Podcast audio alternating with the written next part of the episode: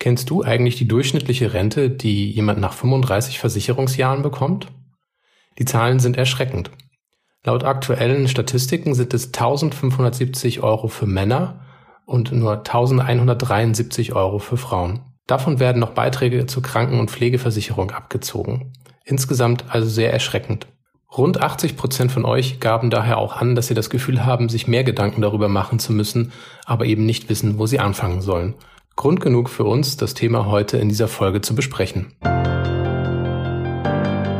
Für die, die Mut über Angst stellen. Für die, die Nein sagen, einfach weil es richtig ist. Für die, die entschlossen ihren Weg gehen. Für die, die still und stark sind. Für, Für dich. dich.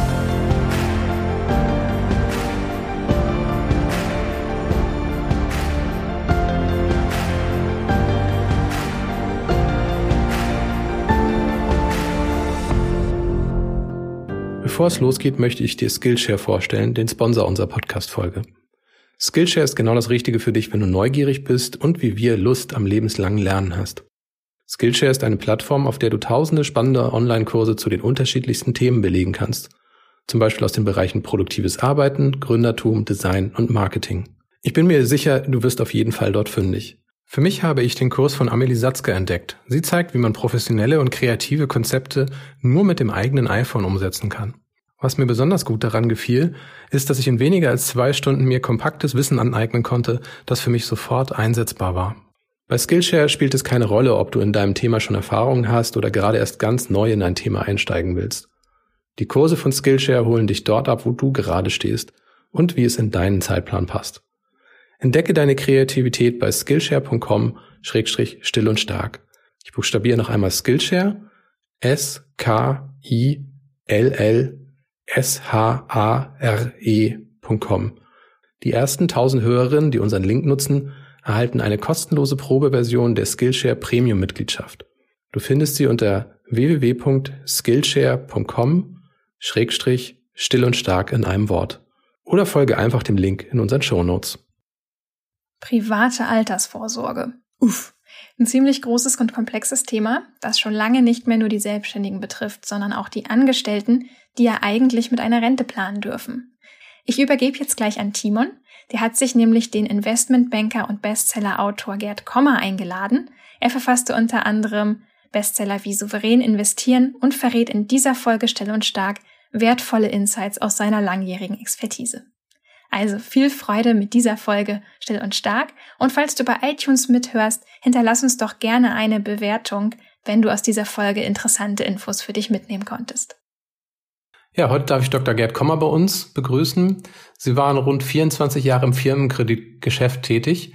Inwieweit ist das jetzt relevant für die Beratung von privaten Kunden? Ist insofern äh, vielleicht relevant. Also ich war nie im Privatkundengeschäft in der Vermögensverwaltung für Privatanleger tätig in meinen 24 Jahren mhm. Bankberufstätigkeit. Davor waren es so ungefähr zwei Jahre noch äh, auch im Bereich äh, Marketing, Consulting, im IT-Feld.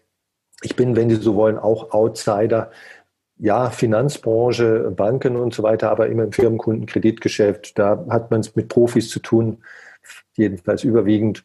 Und man investiert das, Bank, das Geld der Bank, ja, nicht Mhm. Äh, man, man, man legt nicht das Geld von anderen Leuten, OPM, Other People's Money, an, sondern das eigene Geld für, für die Bank. Und das ist schon ein großer Unterschied. Also das ganze Thema Interessenskonflikte, äh, Falschberatung, Abzocke, das gibt es im Großkunden-Kreditgeschäft überhaupt nicht. Also im, im kleinen Firmenkundengeschäft, Geschäftskunden, äh, Kreditbereich klein wenig noch, aber das, das ist eigentlich so ein bisschen, warum ich das manchmal äh, betone, ne, dass äh, einfach klar gemacht wird, ich bin nicht der bekehrte Judas oder sowas, äh, das gibt es nämlich auch, äh, sondern jemand, der durch Studium und dann Beruf äh, ein bisschen was von Geld versteht, auf einem höheren Level eigentlich auch, was Komplexität anbelangt, als der normale äh, Privatkundenbetreuer.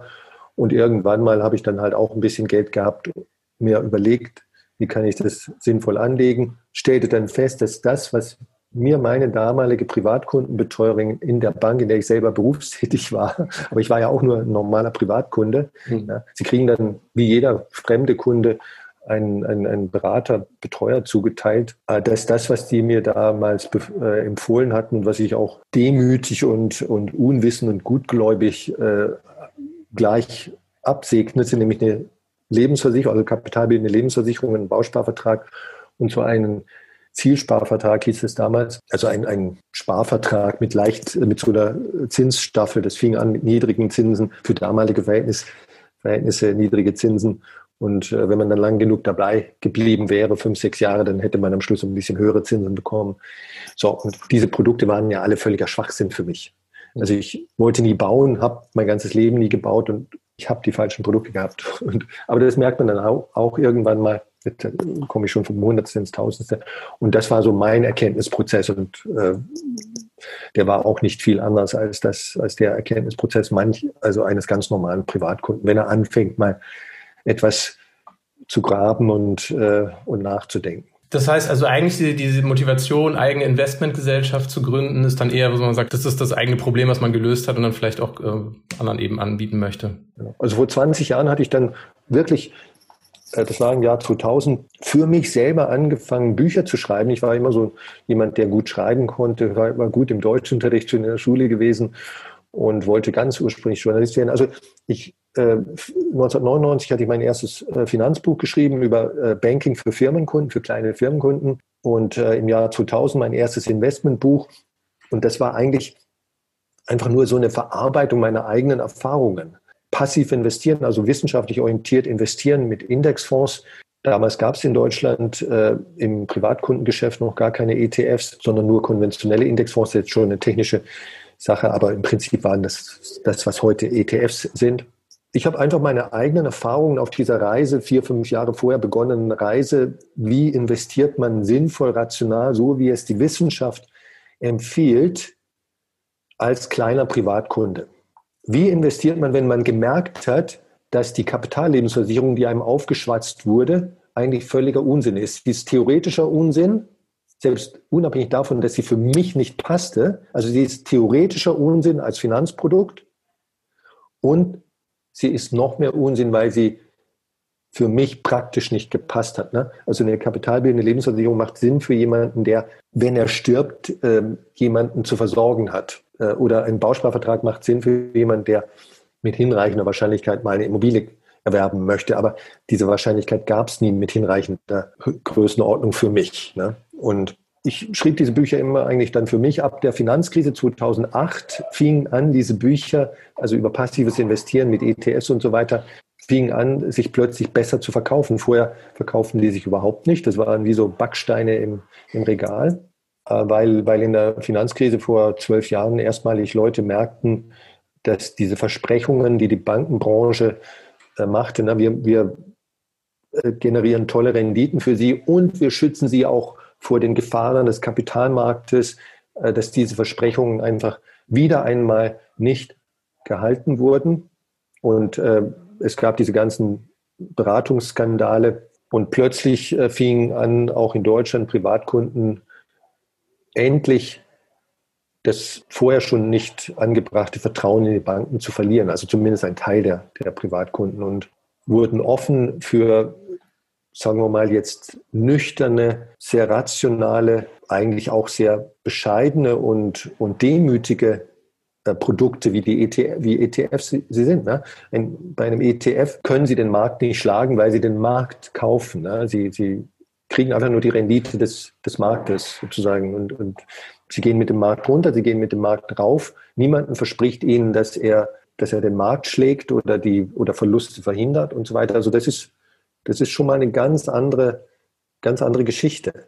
Äh, eine ja. viel ehrlichere Geschichte. Ich denke, ich denke, da ist auch der, so ein bisschen der Punkt, wo, wo vielleicht die Geschichte auch für, für die meisten anfängt. Das, das meine Eltern haben auch noch eine Generation, man sagt, hey, wenn man da vernünftig in die Rentenversicherung eingezahlt hat, noch eine Zusatzversicherung vielleicht über den Arbeitgeber abgeschlossen hat, also eine, eine Rentenversicherung, eine zusätzliche, dann konnte man davon leben. Und ich sag mal, jetzt ist offensichtlich so eine Generation, wo man merkt, irgendwie das reicht nicht. Das wird auch oft kommuniziert, Rentenversicherung, man muss eine Versicherungslücke auf einmal schließen. Und ich habe äh, das selber erlebt. Wir hatten hier einen Fotografen für ein Fotoshooting und wirklich talentierter Mensch, also fachlich alles top, klasse Referenzen Und wir haben halt bis, ich glaube, bis nachts um eins oder so hatten wir das Shooting hier. Und dann kam man natürlich auch persönlich ins Gespräch, haben wir geguckt, halt, dass man ein bisschen was zu essen kriegt und, und gut versorgt war. Und dann kam man oft auf das Thema halt, ja, wie sieht's denn mit der Altersvorsorge aus? Und sagt er, ja, der will am liebsten über, gar nicht drüber nachdenken. Also er hat dann in seinem, in seinem Auto geschlafen, von Job zu Job gefahren. Und ich sage, ja, das, das kann man machen, wenn man Anfang 20 ist, aber irgendwann muss man sich ja auch überlegen, hey, verdiene ich genug und ist das auch genug fürs Alter? Und das finde ich eigentlich das Erschreckende, weil es ist sehr schön, hip auszusehen, tolle Sachen zu machen gerade bei Selbstständigen auch, aber dann festzustellen, hey, das geht im Alter gar nicht gut, was ich hier mache. Das ist, hat keine Substanz. Und das ist das, was für mich auch der Antrieb war, zu sagen, hey, ich muss mal mir um das Thema private Altersvorsorge Gedanken machen. Und da kommen wir eigentlich auch wieder auf, den, auf den Punkt zurück, äh, den Markt zu schlagen oder solche Ideen. Durchschnittlich reicht in dem Fall. Und das finde ich das faszinierend. Und sagt, ja, der Durchschnitt ist das, was der Markt gerade hergibt, aber das ist gut genug um darauf eine Altersvorsorge aufzubauen. Und das ist, ich denke mal, was viele nicht verstehen, dass sie das Gefühl haben, ich muss besser sein, ich muss mehr, höher, weiter können. Und deswegen fand ich das so klasse auch, dass, dass sie das so rational aufzeigen und sagen, hey, das ist, ähm, ist eine solide Sache und ich zeige auch warum. Ich muss jetzt hier nicht mein, meine Person einsetzen und, und meine Redekunst, sondern das ist Mathematik und das lässt sich sachlich nachrechnen, wer es denn möchte. Und das fand ich sehr gut. Vielleicht um, um das mal kurz die Alternativen durchzugehen. Wir haben diese private Altersvorsorge mal wegen auf dem Aktienmarkt in Form von Indexfonds, eben ETFs. Was bleibt mir denn noch übrig? Ich habe eine Riester-Rente, Rürup-Rente, das ist so das, was, was die meisten vielleicht noch anführen, wenn man sagt, was kann man denn on top machen?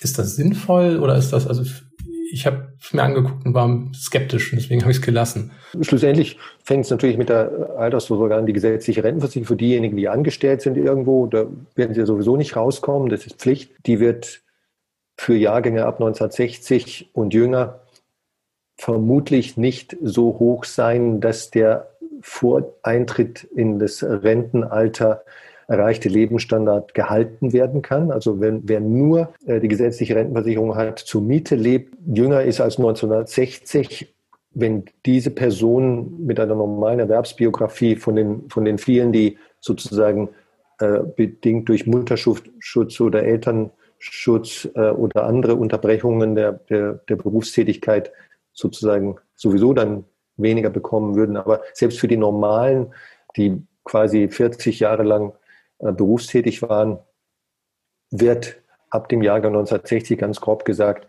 wer nur die gesetzliche Rentenversicherung hat, ein, ein, vermutlich eine Einbuße, eine Reduzierung des, des Lebensstandards in Kauf nehmen müssen. Und aus dieser Logik her, und, und viele haben ja noch nicht mal die gesetzliche Rentenversicherung oder haben nur wenige Jahre, weniger Jahre eingezahlt, ergibt sich einfach die Notwendigkeit, äh, selber was zu tun. Warum die gesetzliche Lebensversicherung das nicht mehr leistet, was sie früher durchaus geleistet hat. Das ist ein ganz eigenes Thema, muss man aber nicht unbedingt vertiefen, weil, weil es ohnehin inzwischen allgemein bekannt ist, glaube ich. Aber wir können auch darüber sprechen. Und die anderen Sachen sind, also wenn Sie in einem großen Konzern arbeiten, können Sie theoretisch eine betriebliche Altersvorsorge, Lösung, die da angeboten wird, einbezahlen. Meistens macht das auch Sinn, weil das steuerlich gefördert wird. Ist nicht so spektakulär gut, wie es manchmal äh, dargestellt wird, also Steuervorteile und so weiter, weil äh, zwar gibt es die Steuervorteile, aber die werden teilweise durch die schlechten Produkte und Hoch, Hochproduktkosten äh, wieder aufgefressen. Und das gilt auch für die dritte naheliegende Alternative Riester und Rürup. Riester in erster Linie. Das sind zwar auch steuerlich geförderte Sparformen, aber die Produkte, die sogenannten Riester-Produkte, Sparprodukte, die sind meistens, meistens ist vielleicht sogar noch ein Understatement, einfach so unattraktiv, dass sie es wahrscheinlich lassen sollten. Warum sind sie unattraktiv? Weil die einfach, die, die, die sind überreguliert. Ich gebe Ihnen ein Beispiel. Bei Riester muss der Produkthersteller, also die Bank oder die Fondsgesellschaft oder wer immer das ist, eine Kapitalerhaltungsgarantie abgeben. Also der, der Anleger, der Sparer darf am Ende nie weniger rausbekommen, als er eingezahlt hat. Also praktisch, es soll risikofrei sein, wenn es so, so muss es strukturiert werden, ja. Ja, ja. Und äh, diese Garantie ne, im Leben, es gibt, wir wissen es alle, gibt es letztlich nichts umsonst, ne, außer vielleicht Liebe oder äh, andere Dinge, aber äh, in der Ökonomie jedenfalls nicht. Und diese Garantie, die muss, die muss jemand finanzieren sozusagen. Das klingt jetzt erstmal merkwürdig, äh, wie ich das ausdrücke. Ne? Diese Downside Protection, dieser Airbag nach unten, äh, der kostet Geld und dieses Geld wird finanziert, sozusagen diese, diese Kosten werden finanziert, indem die Upside nach oben verkauft wird. Ne? Das, das ist wirklich die Terminologie in, in, in Corporate Finance, also im, im Jargon der, der, der Ökonomie. Man, man kann eine Upside verkaufen über über bestimmte Techniken, bestimmte Finanzprodukte, kriegt dafür Geld und kann sich mit diesem Erlös, wenn man die Upside an jemanden anderen, jemanden anderen verkauft, kann man dagegen den Airbag nach unten kaufen. Ja? Mhm. Und das bleibt am Ende übrig, ein, so eine Art Sparkontoprofil, also Rendite, das Renditeprofil eines Sparkontos. Ne? ja, es kann eigentlich nichts nominal gesehen nach unten gehen, aber es geht auch nichts mehr nach oben. Und das Ganze erfordert äh, von den entsprechenden Produktherstellern auch noch unheimlich viel Technologie und aufsichtsrechtlichen Reporting-Aufwand. Die müssen sozusagen die Daten alle, da gibt es in Brandenburg, im Bundesland Brandenburg, so eine eigene Stelle, die äh, sozusagen diese ganzen Riester-Produkte überwacht. Die müssen auch noch informiert werden. Also das müssen Sie sich mal vorstellen. Es gibt 16 Millionen Riester-Verträge, 16 Millionen Mal muss äh, an dieses Amt da in Brandenburg von der Depotstelle irgendwas berichtet werden, laufend, ne? ich weiß nicht, einmal im Jahr oder und all das kostet, kostet, kostet und am Schluss bleibt halt keine Rendite mehr übrig. Ne? Und deswegen äh, ist auch die inzwischen ja bekannte öffentliche Wahrnehmung, dass Riester letztlich im Großen und Ganzen ein Fehlschlag war. Na, obwohl es 16 Millionen Verträge gibt, aber das wächst nicht mehr und die meisten Vertragshalter sind eigentlich nicht zufrieden damit, weil sie sehen, da bewegt sich nichts. Ne? Also findet keine Vermögensbildung statt. Ja, ich denke, da macht sich auch so eine gewisse Hoffnungslosigkeit irgendwann breit, dass man sagt, hey, ich kann eigentlich sowieso nichts fürs Alter tun. Wir haben hier zwei Probleme. Entweder man ist so jung, dass man das Gefühl hat, man hat kein Geld, mit dem man irgendwas anfangen kann. Oder man ist so alt, dass man sagt, hey, das lohnt sich wahrscheinlich sowieso nicht mehr. Ist mal zwischen den zwei Extremen bewegt es sich oft. Was ich auch gesehen habe, was mich letzten Endes auch dazu bewegt hat, wirklich äh, nochmal andere Schritte zu unternehmen, war, dass abgesehen von der geringen Rendite, wo man sagt, okay, wozu, wozu der ganze Tanz, ist, dass es nicht vererbbar ist, dass man nicht vorzeitig Sachen entnehmen kann, weil die Lebensumstände mögen sich ändern und dann braucht man vielleicht jetzt etwas, kommt hoffentlich nicht vor, aber es, es mag sein. Und dann hat man zumindest ein anderes Gefühl, also auch gerade die, die Psychologie dahinter ist wichtig.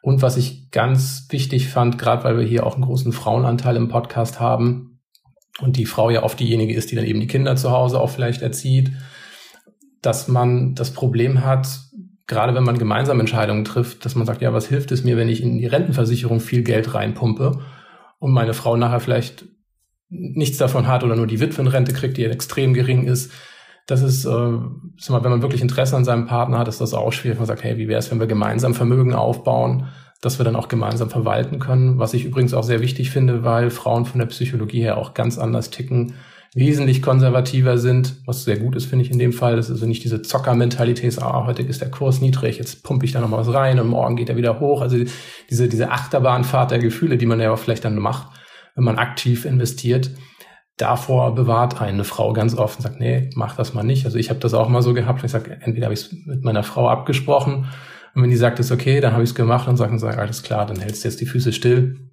Das ist unvernünftig. Und das fand ich halt sonst alles so Sachen, wo ich okay, diese herkömmlichen Modelle bieten diese Vorteile nicht. Und eben gerade letzten Endes, auch wenn wir wieder zurückgehen auf die Rendite, es ist einfach, ähm, ja, es ist ein Trauerspiel. Also die Frage ist eigentlich letzten Endes, ich meine, Sie als Vermögensverwalter machen es ja nun auch letzten Endes für die Kunden richtig. Was ist denn so die Lösung für mich? Kann ich, vielleicht mal die erste Frage weg, macht es Sinn, ab 20 anzufangen? Macht es Sinn, noch mit 50 anzufangen? Es macht auch Sinn, das muss man ganz klipp und klar sagen, mit 50 noch anzufangen. Gleichzeitig ist es selbstverständlich wahr, das ist trivial, dass je früher man anfängt, desto besser. Aber das sollte niemanden davon abhalten, mit 50 noch anzufangen. Ein 50-Jähriger hat eine äh, mittlere Restlebenserwartung von, von noch 30 Jahren ungefähr. Und wenn Sie, das ist die mittlere Restlebenserwartung, mit anderen Worten, die Hälfte derjenigen, über die wir jetzt sprechen, lebt länger als diese 30 Jahre.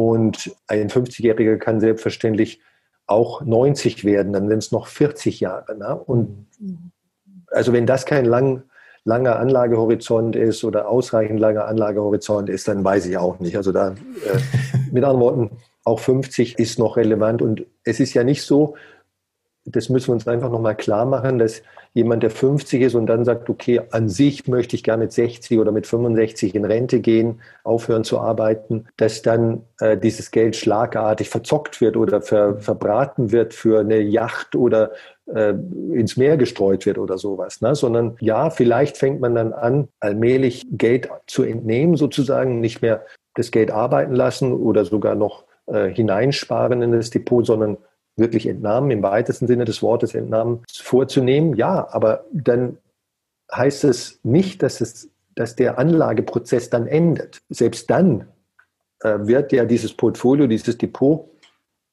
möglicherweise noch 10, 20, 30 Jahre weiter existieren, ne? auf stagnierender oder abschmelzender Basis, aber es wird weiter existieren. Also mit anderen Worten, jeder von uns hat einen jahrzehntelangen jahrzehntelangen Anlage, Restanlagehorizont. Ja, das Wort Anlagehorizont, das ist auch so ein, könnte man selber zehn Minuten drüber sprechen.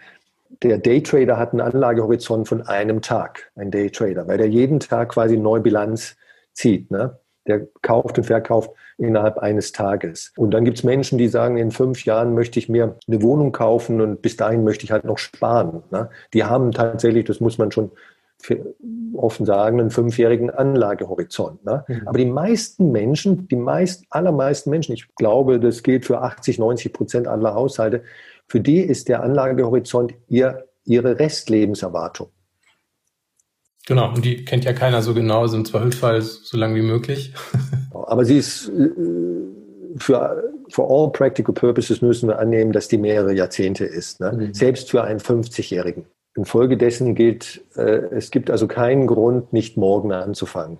Mhm. Wirklich. Äh, wir werden ja dann auch sehen, wie einfach das im Grunde genommen ist. Es ist auch äh, insofern risikoarm, dass als man mit ganz kleinen Beträgen anfangen kann. Ne?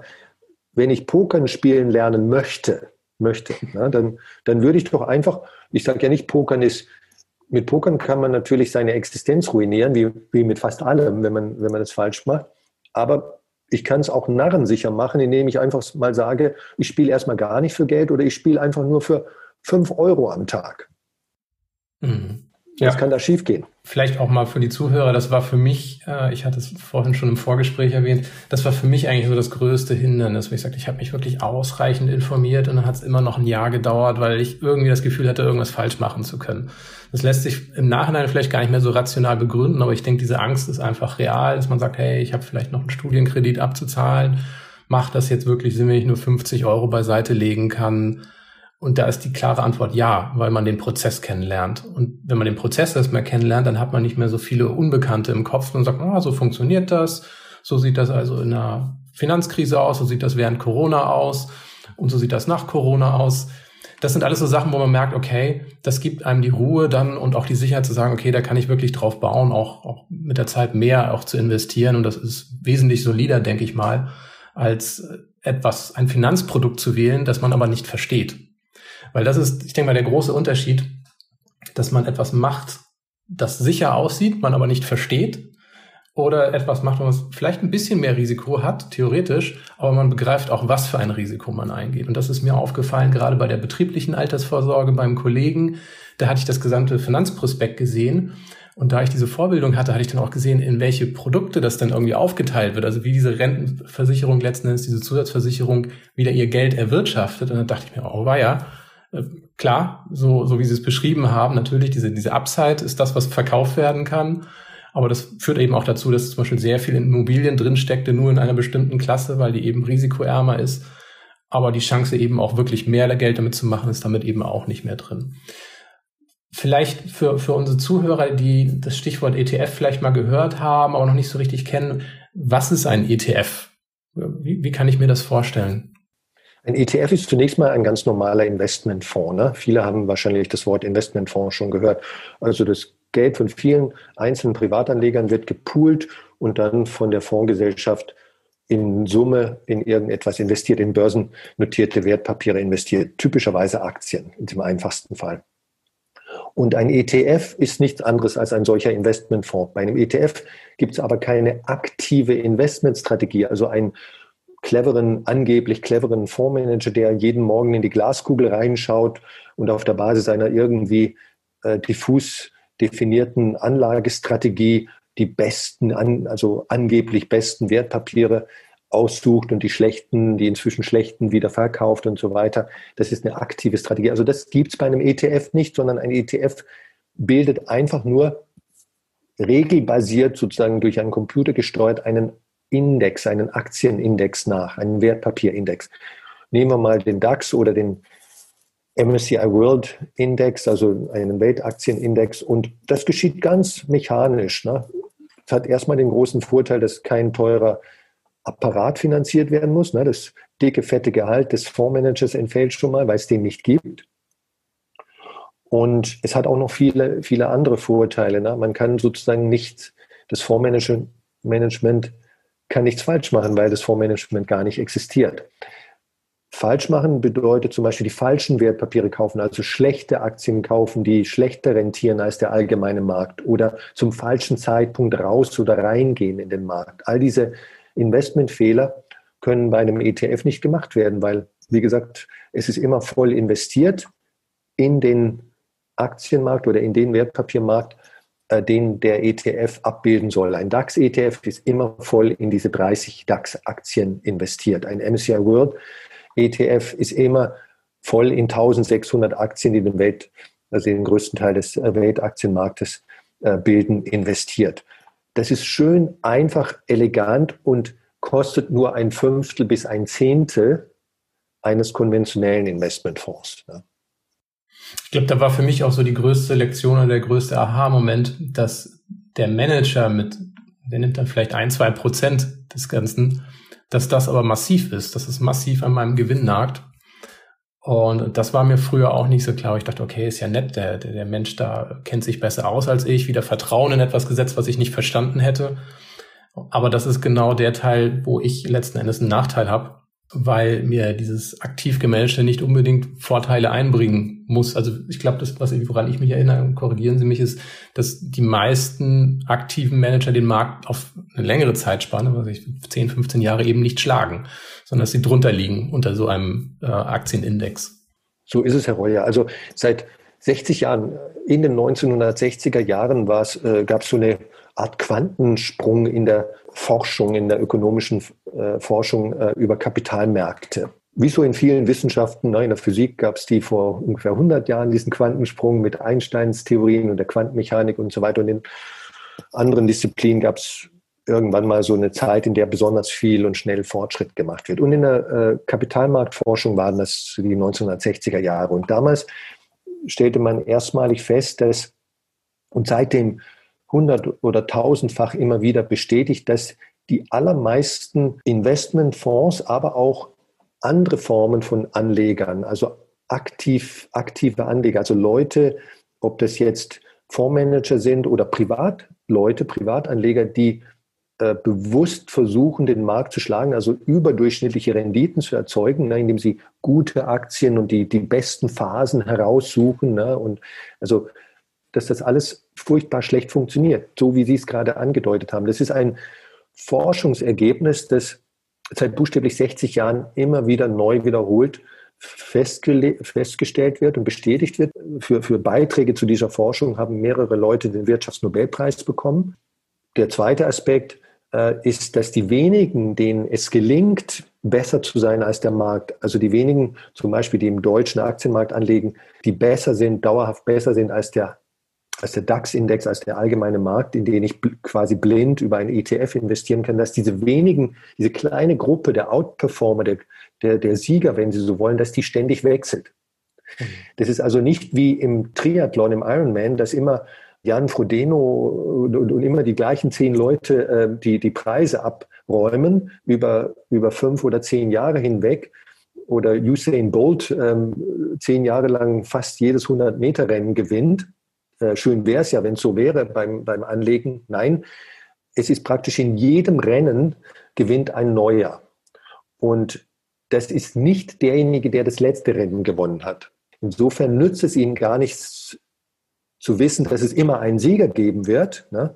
und 15 andere Läufer, die nicht gewinnen oder 15 andere Fonds, die nicht vorne liegen, das Wissen, dass es eine, eine kleine Gruppe von Outperformern gibt, in die Zukunft gerichtet, nützt ihnen das nichts, weil diese Gruppe ständig wechselt. Die Mehrzahl der, der Fonds, der aktiven Anleger ist also schlechter als der Markt, also schlechter als der ETF.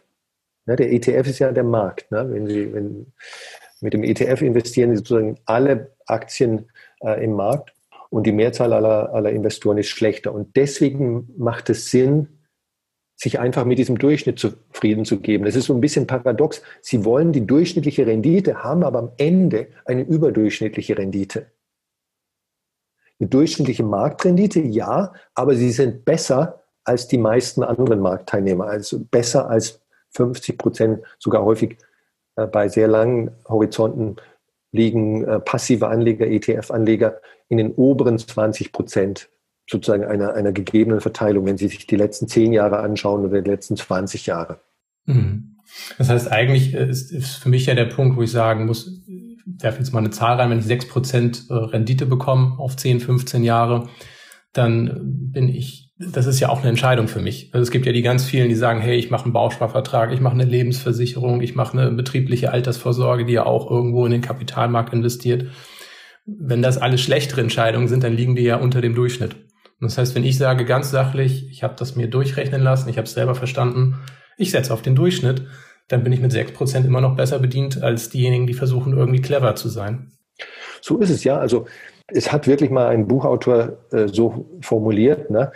es ist das Paradoxon dieses Durchschnitts, dass Sie ein ETF auf Buy-and-Hold-Basis, Kaufen- und Halten-Basis bedeutet, dass Sie die marktdurchschnittliche Rendite haben werden im in Ihrem Depot am Ende. Gleichzeitig, und das ist eben dieses, äh, ja, vielleicht scheinbare Paradoxon, in Wirklichkeit ist es natürlich kein Paradoxon, haben sie am Ende eine überdurchschnittliche Rendite. Ne?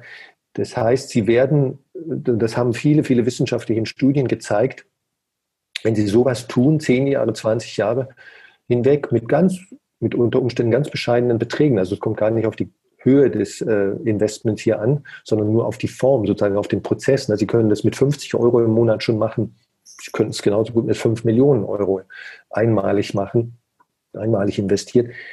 Werden Sie aufgrund der niedrigen Kosten und des Wegfallens dieser schlechten Entscheidungen ne, zum falschen Zeitpunkt aus dem Markt gehen, werden Sie ziemlich weit oben in den Top 10 Prozent, Top 20 Prozent aller vergleichbaren Investoren liegen. Ne? Und das ist dieses Paradoxon. Ne? Sie zielen auf den Durchschnitt, landen aber über dem Durchschnitt. Und das ist also das Ergebnis, was ich hier zusammenfasse von, also buchstäblich Tausenden von äh, wissenschaftlichen Studien, die seit 1960 ungefähr, also in den letzten 60 Jahren veröffentlicht wurden.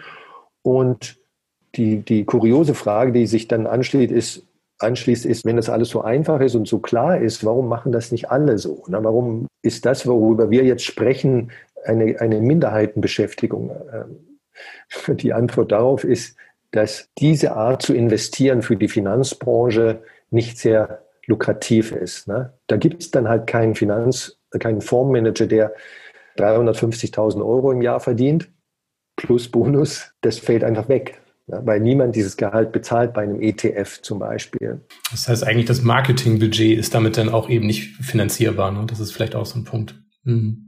Und ein zweiter Grund, der ist jetzt vielleicht weniger schmeichelhaft für uns als Anleger. Der erste Grund, da könnte man sagen, da werden wir über den Tisch gezogen. Aber der zweite Grund, das sind eigentlich wir selber. Ne? Wir alle sind Menschen und Menschen sind halt äh, teilweise vernünftig, teilweise unvernünftig. Also jeder von uns ist immer halb vernünftig, halb unvernünftig. Und äh, uns treibt halt auch, sagen wir mal, Emotionen und Motive, die vielleicht nicht die edelsten und besten sind, die man haben könnte. Zum Beispiel Gier, Bequemlichkeit, Faulheit, Naivität, keine Verantwortung übernehmen wollen für sich selbst. Also all diese Dinge, ne, die, die ja nicht so dem goethischen Ideal des Menschen ne, entsprechen. Aber so sind wir halt. Und wir sind immer eine Mischung aus, aus guten und vielleicht weniger guten äh, Antrieben. Und die äh, weniger gute Hälfte dieser, dieser Motive, die uns letztlich vorwärts bringt im Leben,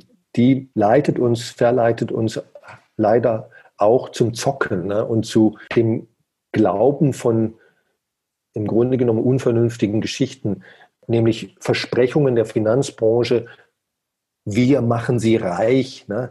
wir liefern ihnen tolle Renditen ohne Risiko oder nur mit begrenztem Risiko. Ne? Und wir, sie brauchen sich nur zurücklehnen, geben Sie uns Ihr Geld, wir machen viel mehr draus, es wird kaum Risiko geben und Sie haben die ganze Upside und so weiter. Und diese Art von Versprechen, die klingt natürlich sehr verlockend und wir fallen bereitwillig darauf herein. Das ist sozusagen unser Anteil an der Misere. Ja, das ist, denke ich, auch, was ich äh, im Bekanntenkreis sehe. Also es gibt den einen Teil, also ist mal, nach Angst kommt Gier. Also wenn man die Angst überwunden hat zu investieren, dann kommt die Gier, dass man doch irgendwie aktiv am Markt mehr erreichen kann. Ich denke, in Deutschland überwiegt allerdings die Angst überhaupt vor dem Aktienmarkt. Also wenn man sich das mal anguckt, mit, mit anderen Ländern vergleicht, dann ist das hier schon sehr konservativ, wer überhaupt sich für, für Aktien interessiert. Und dann kommen wir an den Punkt, was ich ich denke, viele andere auch erlebt haben. Das war so, wir hatten, ich glaube, zwei so, so größere Phasen. Das einmal, wo die Deutsche Telekom an, die, an den Markt ging, dann Infineon nochmal. Das waren so Sachen, die waren immer im Gespräch und hast du das schon bei deiner Bank beantragt. Und das waren zwei Sachen, wo man irgendwie letzten Endes das Gefühl hatte, Aktien taugen nichts, weil das ist irgendwie, hat sich nicht so entwickelt, wie es einem verkauft oder versprochen wurde, dass es irgendwie das todsichere Ding sei, um da größere Summen auch drin zu versenken. Und ich, nicht, dass es das ein Einzelereignis nur bestimmt ist, aber ich glaube, das ist immer so das Gefühl von denjenigen, die die man dann schon mal gehört hat, die was mit Aktien zu tun hatten, die haben dann auch oft den, den einen oder anderen Niederschlag erlebt und dann denkt man sich, naja, das muss ich nicht haben, dann äh, lieber, lieber wenig Geld in, im Alter, als irgendwie alles Geld zu verlieren. Also diese Angst zu verlieren ist, glaube ich, sehr, sehr hoch. Und äh, da ist halt einfach die Frage, was, was kann ich tun, um, um diese Angst zu überwinden, überhaupt mal anzufangen? Das ist in der Tat äh, eines der Hauptthemen, äh, die letztlich den, den Deutschen und ihre Aversion vor dem oder zwischen den Deutschen und, und dem Aktienmarkt stehen. Also 90 Prozent aller deutschen Haushalte haben keine Aktien. Ne? Die ertragreichste Assetklasse oder Vermögensanlageform überhaupt, die es gibt auf diesem Planeten. 90 Prozent der Deutschen haben keine. Äh, in den USA haben nur 50 Prozent der Haushalte keine Aktien. Also 10 Prozent in Deutschland, die es haben und 50 Prozent in den USA. Da kann man mal sehen, was wir in diesem Fall mal von den Amerikanern lernen könnten. Und warum ist das so? Ja, das sind so Dinge, die, wie Sie sie gerade beschrieben haben. Aber das ist, diese Furcht ist eigentlich unnötig. Warum? Mit einem ETF kaufe ich eine Vielzahl von Aktien, Tausende von Aktien. Ne? Wenn Sie in, das einfach, in den einfachsten ETF, den naheliegendsten ETF äh, investieren würden, der dafür geeignet ist, nicht, nämlich ein ETF auf den berühmten MSCI World Index, den Index, den ich vorhin schon angesprochen habe, der 1600 Aktien, darunter Apple ist die größte, Microsoft und so weiter, natürlich auch die 30 DAX-Aktien, aber wie gesagt 1600 aus über 20 Ländern, Industrieländern investiert. Darunter sogar solche Aktien wie Wirecard. Stellen Sie sich das mal vor. Ne? äh, Wirecard machte zu seinen Glanzzeiten Anfang dieses Jahres, Anfang 2020, vielleicht äh, ein halbes Prozent, vielleicht auch nur ein Viertel Prozent, ich habe nicht nachgeschaut, äh, Gewicht aus im MSCI World Index. So.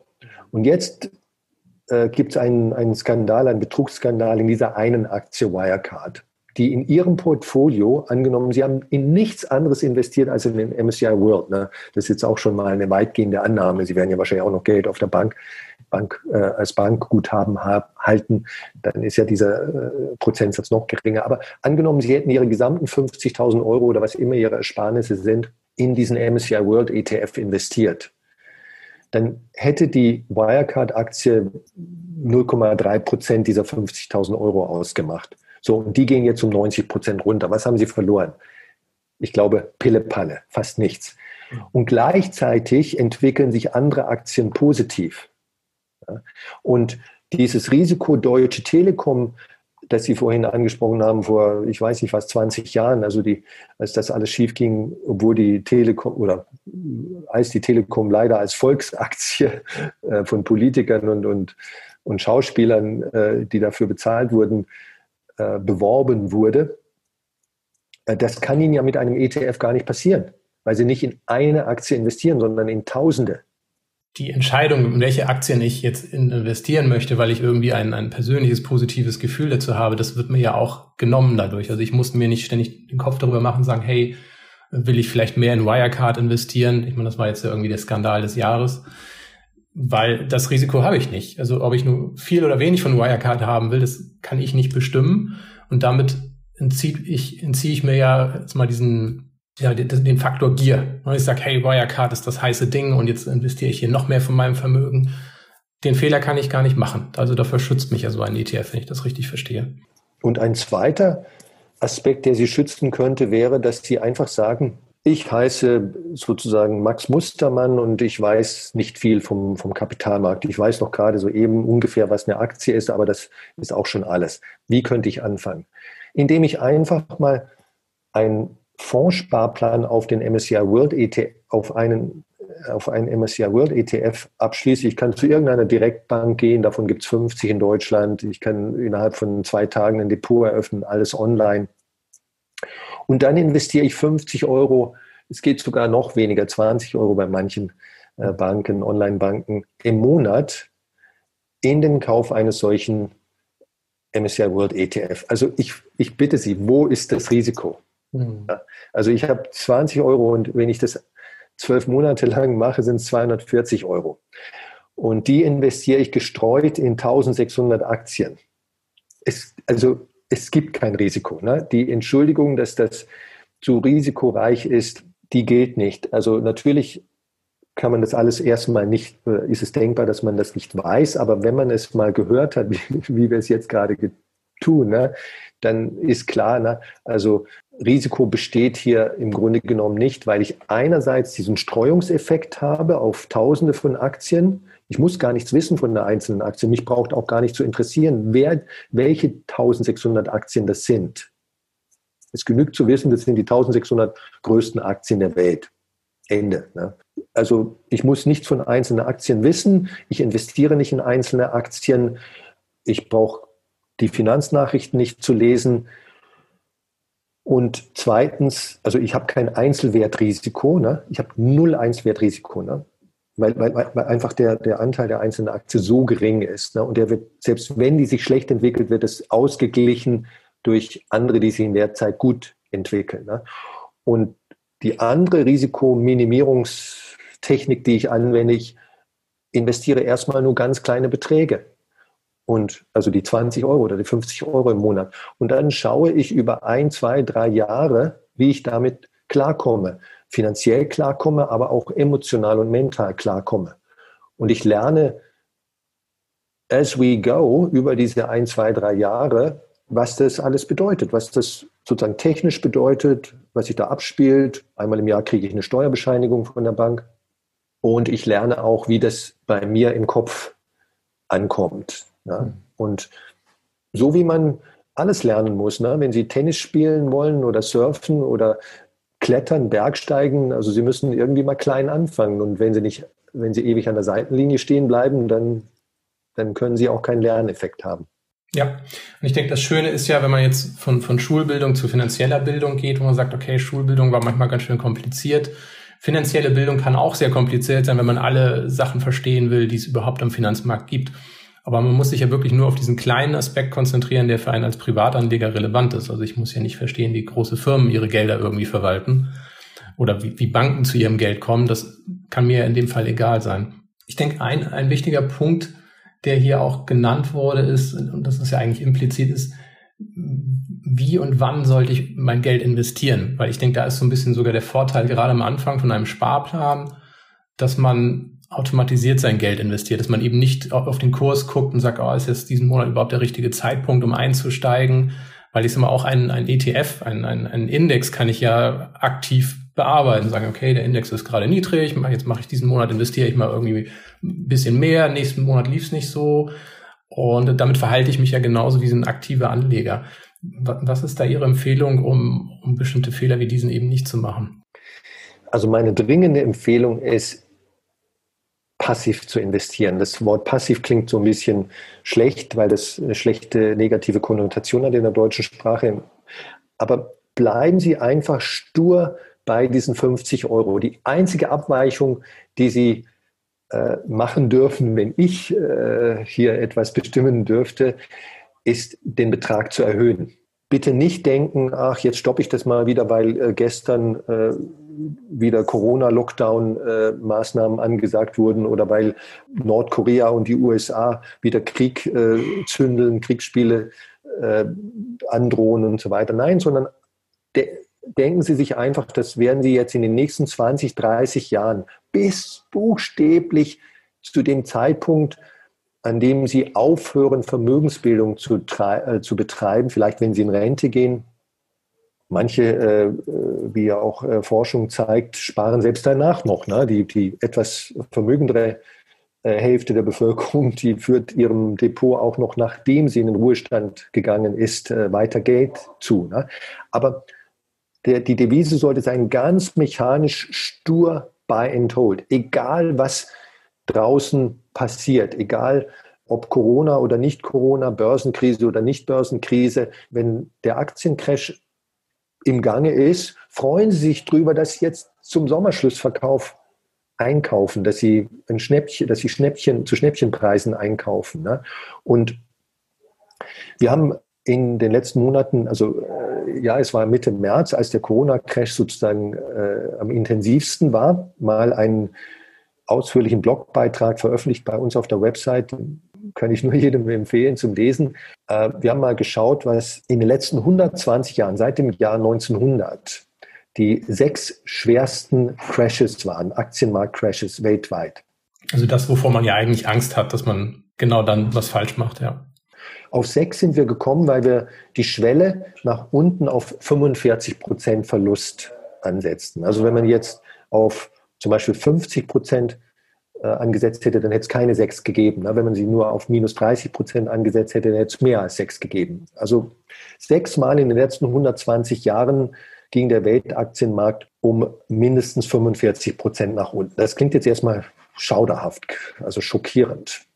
Das erste Mal übrigens äh, vom Jahr 1918 bis 20, also quasi am Ende des Ersten Weltkriegs, das war die das war ein Crash, der durch den Ersten Weltkrieg ausgelöst wurde und die damalige spanische Grippe, die damals möglicherweise 10 Prozent der Weltbevölkerung äh, getötet hat. Das weiß man nicht so ganz genau, aber da gibt es gewisse sozusagen, wenn man so will, Parallelen zu, zu Corona. Nicht, nicht in der Heftigkeit äh, des Krankheitsverlaufs und des Schadens, aber es war auch eine Epidemie. So, und ähm, danach gab es dann noch viele andere äh, Crashes, also fünf andere, bis einschließlich, einschließlich der großen Finanzkrise vor zwölf Jahren, also den Corona-Crash, äh, den hatten wir da nicht mit reingerechnet. Der, der ging auch übrigens nicht äh, bis minus 45 Prozent. So, und das klingt jetzt erstmal alles furchtbar, aber jedes Mal, und das ist die, die, die Message, die ich hier gerne verkünden würde, jedes Mal erholte sich der Weltaktienmarkt wieder und ein, zwei, drei oder spätestens sieben Jahre später, im schlechtesten Fall sieben Jahre später, war der vorherige Höchststand unmittelbar vor dem Crash wieder erreicht. Und von da an ging es weiter aufwärts. In manchen von diesen sechs Fällen dauerte der Turnaround sozusagen das Wiedereinholen des vorherigen Höchststandes nur zwei Jahre. Warum ist das so? Ja, weil wir hier letztlich in die Weltwirtschaft investieren, also in buchstäblich die Ökonomie, die Volkswirtschaft von 200 Staaten auf diesem Planeten, in dem Menschen leben, die Güter und Dienstleistungen zum Leben brauchen. Nahrungsmittel, alle möglichen Gerätschaften, Medikamente, Gebäude. Und solange diese Menschen existieren auf diesem Planeten, wird es eine Weltwirtschaft geben. Und wir investieren, indem wir in 1600 Aktien investieren, in diese Weltwirtschaft. Was eine einzelne Firma erleidet an, an positiven oder negativen Schicksal, stellen Sie jetzt mal Wirecard und Apple einander gegenüber. Apple als extreme Erfolgsstory und Wirecard als extreme Loser-Story. Das kann uns egal sein, weil wir in die Weltwirtschaft investieren und nicht in einzelne Unternehmen. Mhm. Okay. Das heißt also im Grunde genommen ist mal das, wenn wir jetzt das, diese, dieses Jahr mal Revue passieren, sagen, Wirecard ist abgestürzt, die Corona-Krise hat uns erwischt wenn ich mit einem ETF damit gearbeitet habe, hätte mich eigentlich die ganze Nachrichtenlage nicht interessieren müssen. Also ich hätte wesentlich ruhiger schlafen können, als wenn ich die Aktienkurse verfolgt hätte und die Nachrichten. Also zum Beispiel letzt, jetzt der, der Corona-Crash, der im Februar dieses Jahres 2020 begonnen hat, äh, im Mitte März dann seinen Höhepunkt, quasi Tiefpunkt, äh, bildhaft gesprochen, mit äh, etwa minus 35 Prozent für den MSCI World erreicht hatte, Heute steht der MSCI World wieder etwa auf dem Niveau unmittelbar vor dem Crash. Er hat also in weniger als einem Jahr äh, den, den allergrößten Teil dieser Verluste äh, schon wieder aufgeholt. Und selbstverständlich wird er von diesem Punkt an langfristig weiter steigen. Ne? Und an diesem Prozess, der nicht, der, das ist kein Casino-Kapitalismus, sondern das ist einfach nur die Weltwirtschaft. An diesem Prozess möchte ein Aktionär, der in einen äh, breit gestreuten ETF investiert, teilnehmen und darf teilnehmen, weil er der Weltwirtschaft sozusagen Kapital zur Verfügung stellt. So sollte man das, äh, äh, so soll, das ist kein Zocken, so sollte man das interpretieren. Ne? Mhm. Sie, sie geben Unternehmen, die alles Mögliche herstellen. Tesla stellt E-Autos her und andere Firmen stellen, produzieren Dienstleistungen und Medikamente, Pharma, bauen Krankenhäuser. Und diesen Unternehmen stellen sie ihr Kapital, ihr Risikokapital zur Verfügung und verdienen dafür, bekommen dafür eine angemessene Entlohnung. Sie gehen aber auch natürlich kurzfristiges Schwankungsrisiko ein. Das heißt aber, wenn ich jetzt sage, hey, ich kann damit leben, dass ich auf das Geld in zehn Jahren erst zurückgreifen muss, also nicht irgendwie, weil ich sage, hey, ich habe jetzt Geld und in sechs Monaten möchte ich es wieder haben, dann ist das natürlich eine schlechte Idee, in ETF zu investieren. Und ich sage, hey, ich habe zehn Jahre Zeit, das ist Geld, das ich garantiert nicht benötige. Dann muss mich das Thema eigentlich auch, Kursschwankungen muss mich nicht beschäftigen, wenn ich das richtig verstehe. Absolut. So sollte man das betrachten. Und, und, mir ist noch wichtig, zwei Dinge auch zum Ausdruck zu bringen, die ich immer wieder höre als sozusagen Einwände Erstens, wenn Sie ein ETF-Depot haben, egal bei welcher Bank, und egal, ob Sie da jetzt die vorhin zitierten 50 Euro im Monat per Fondssparplan, ETF-Fondssparplan investieren äh, oder, oder Sie haben eine dicke, dicke Erbschaft gemacht äh, von Oma und Opa, äh, 500.000 Euro geerbt, Glückwunsch. Und äh, das investieren Sie in ETF dann haben Sie schon mal einen großen Vorteil. Wenn die Bank, bei der Sie Ihr Depot führen, pleite gehen sollte, dann spielt das überhaupt keine Rolle für Sie. Ist ganz, ganz wichtig.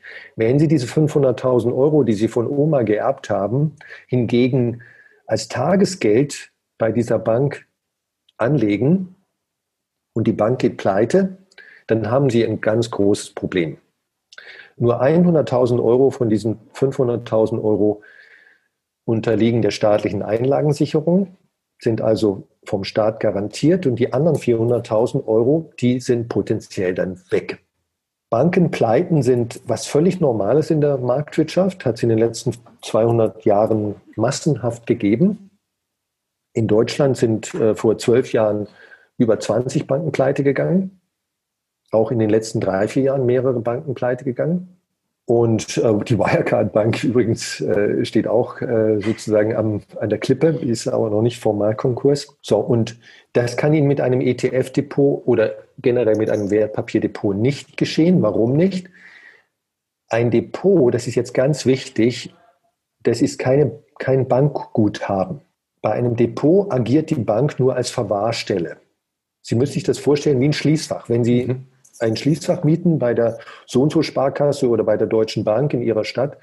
Äh, und da tun sie einen kleinen Goldbarren rein und dann geht die lokale Sparkasse oder Volksbank oder die Deutsche Bank pleite. Haben sie dann ein Problem? Nein. Der, Schließ, der, der Goldbarren in diesem Schließfach gehört selbstverständlich immer noch Ihnen. Es ist egal, ob der Schließfach-Eigentümer, die Bank, pleite geht. Ne? Das ist Ihr Goldbarren, die Bank ist nur eine Verwahrstelle. Und so ist es auch bei einem Wertpapierdepot. Ne?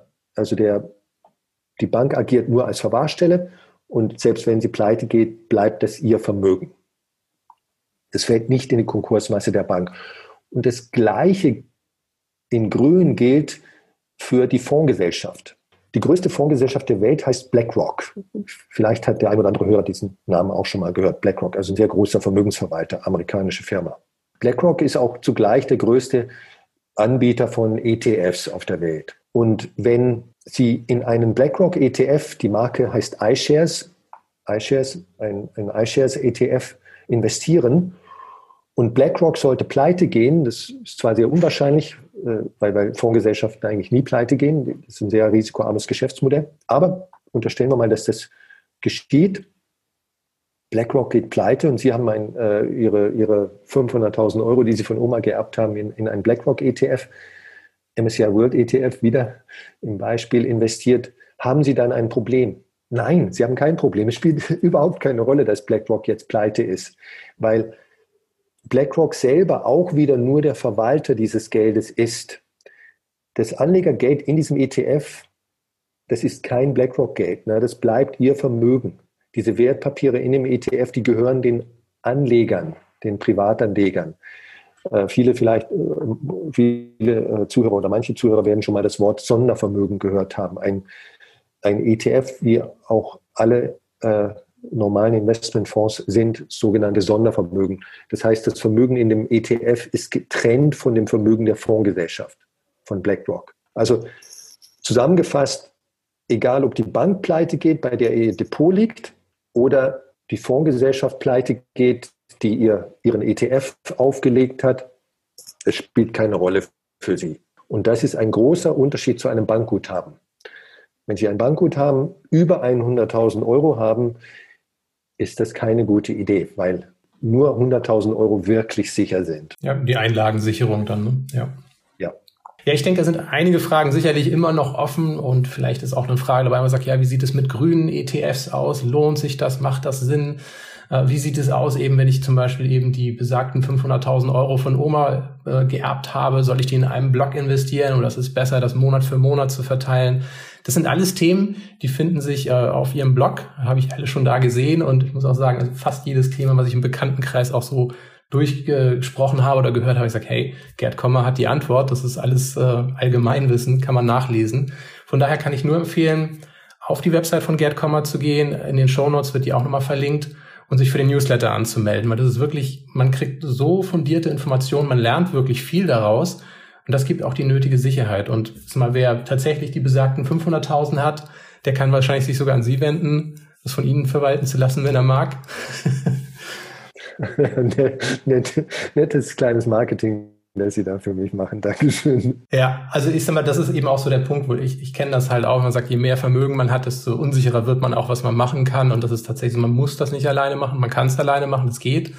Aber wenn man tatsächlich dann jemanden sich suchen möchte, der eben nicht nur von der Provision lebt, dass er in, in irgendein bestimmtes Produkt investiert, äh, da ist es sicherlich sehr gut, dann vielleicht auch mal zumindest mal ein Interview mit Ihnen zu führen, zu gucken, hey, kann man sich vielleicht äh, das Vermögen von Gerd Kommer verwalten lassen von seiner Investmentgesellschaft der eben auch nach den gleichen Regeln das investiert. Und das finde ich ein sehr guter Punkt. So, wer mehr lesen möchte, da haben wir zwei sehr schöne Bücher. Das eine ist, wie ich schon sagte, für diejenigen, die am Anfang des Lebens stehen. Das ist souverän investieren für Einsteiger, wie sie mit ETFs ein Vermögen bilden. Und das andere ist gerade neu erschienen, souverän investieren vor und im Ruhestand. Und ich finde, da merkt man auch schon, okay, also auch im Ruhestand kann man das Thema nochmal angehen. Oft ist es ja auch so, gerade ist man in, in den späteren Jahren hat man oft mehr Geld zur Verfügung. Das ist eben auch die Frage, was macht man damit? Ich muss sagen, das sind echte Fachbücher. Also das ist, äh, ist ähm, wirklich, das geht in die Tiefe. Das ist nicht nur um, um zu unterhalten, was auch sehr gut ist letzten Endes. Aber ich denke, das Wichtigste, was wir hier mitgeben können, ist, mit diesem Thema anzufangen. Also kein finanzieller Analphabet zu bleiben. Ich sage vielen Dank fürs Zuhören. Es war sehr schön, sehr informativ. Ich danke Ihnen, Herr Royer. Tolles äh, Gespräch, das wir geführt haben. Dankeschön. Ja, hat mich auch gefreut.